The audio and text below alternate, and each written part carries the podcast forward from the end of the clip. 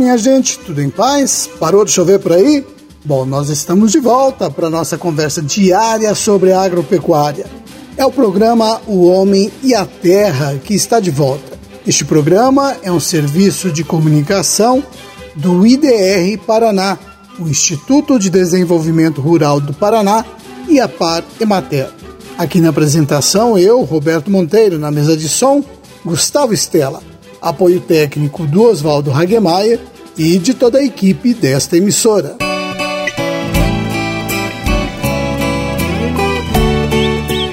Hoje é quarta-feira de lua nova, dia 17 de fevereiro de 2021. Quarta-feira de cinzas, que na tradição católica marca o início da quaresma, o período de 40 dias que antecede a comemoração da Páscoa. Hoje também é dia de Santo Aleixo Falconieri.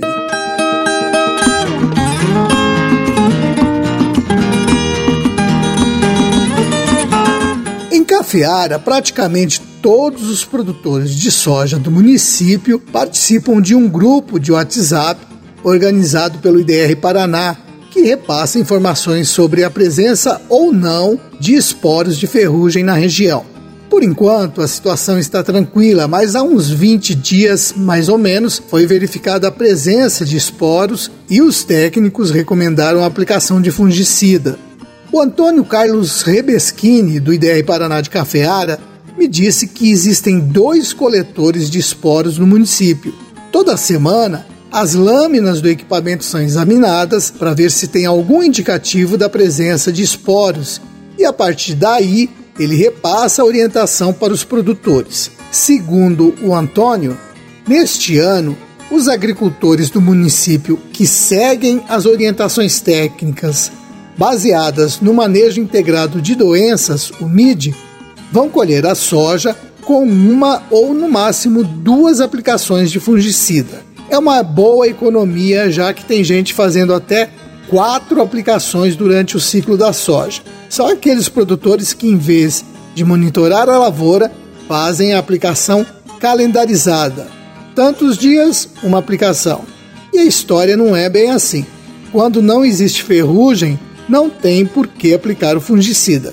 Quem segue as dicas do MID e do MIP, o manejo integrado de pragas, economiza dinheiro e ganha mais com a soja. Olha, este trabalho feito em Cafeara também é feito em vários municípios do estado pelos extensionistas do IDR Paraná e tem ajudado a diminuir o uso de agrotóxicos nas lavouras. Parabéns!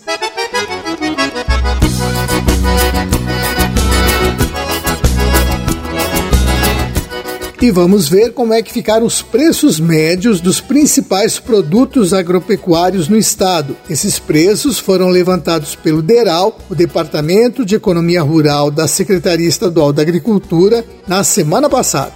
Café beneficiado, saca de 60 quilos, R$ 605,41.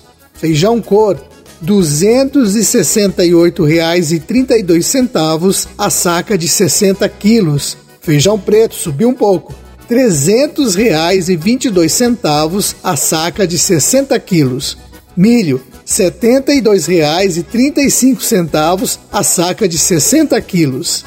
Trigo, a saca de 60 quilos foi comercializada em média a R$ 75,72.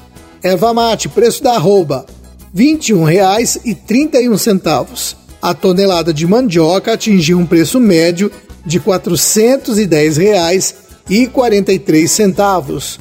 Boi gordo, preço da arroba, R$ 286,40.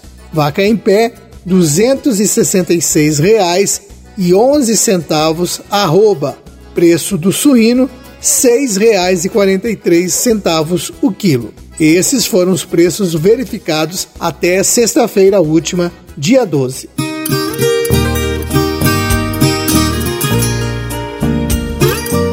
A agricultura sempre reserva uma surpresa para o produtor. Neste ano, os extensionistas do IDR Paraná constataram a ocorrência do abortamento das vagens da soja Algumas lavouras nas regiões de Toledo e Maringá apresentaram perda total da produção. Esse abortamento já tinha sido verificado na safra 2017-2018 e voltou neste ano.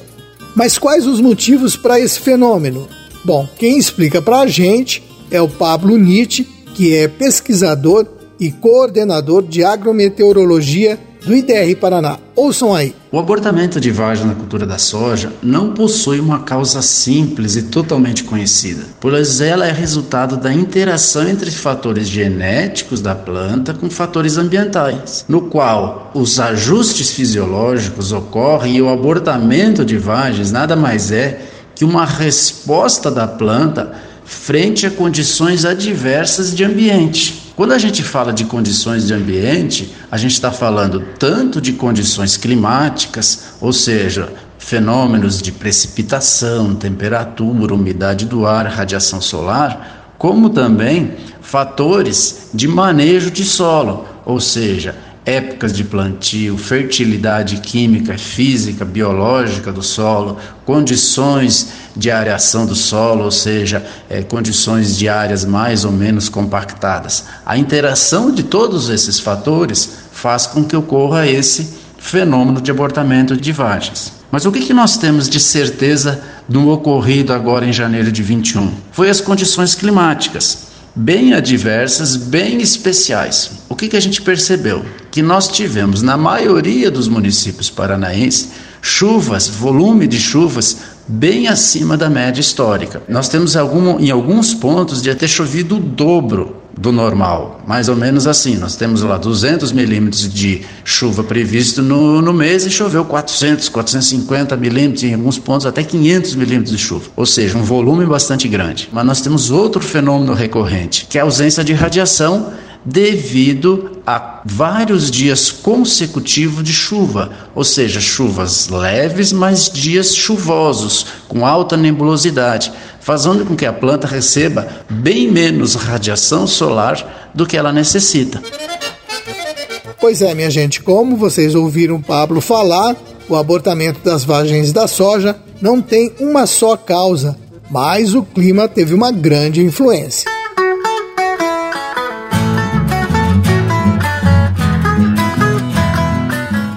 Deriva de agrotóxicos já causou sérios prejuízos para sericicultores das regiões norte e noroeste do estado. A falta de cuidado na hora de aplicar veneno nas lavouras vizinhas aos barracões de sericicultura contaminou as amoreiras e matou muitas lagartas.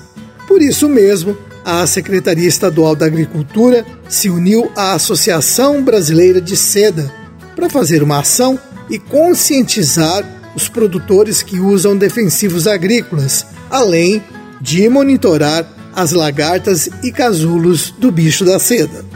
Os agricultores são orientados sobre que produtos podem ser utilizados e as regras que devem ser observadas no momento da aplicação. Além disso, eles também são incentivados a conhecer os vizinhos que estão trabalhando com hortifruti granjeiros, apicultura e sericicultura. Bom, todo esse trabalho aí de conhecimento da área onde será aplicado o veneno é muito importante. Por exemplo, quando um produtor contrata a aplicação aérea de um defensivo agrícola, é importante o operador saber que ele não pode se aproximar de áreas onde tem criação de bicho da seda ou horticultura. Estima-se que mais de 200 produtores da região norte e noroeste do estado tiveram problemas na última safra com a deriva de agrotóxico. É um problema muito sério. Então você que aplica veneno na lavoura, faça de tudo para que o veneno não chegue a áreas onde vai causar prejuízo. Evite a deriva.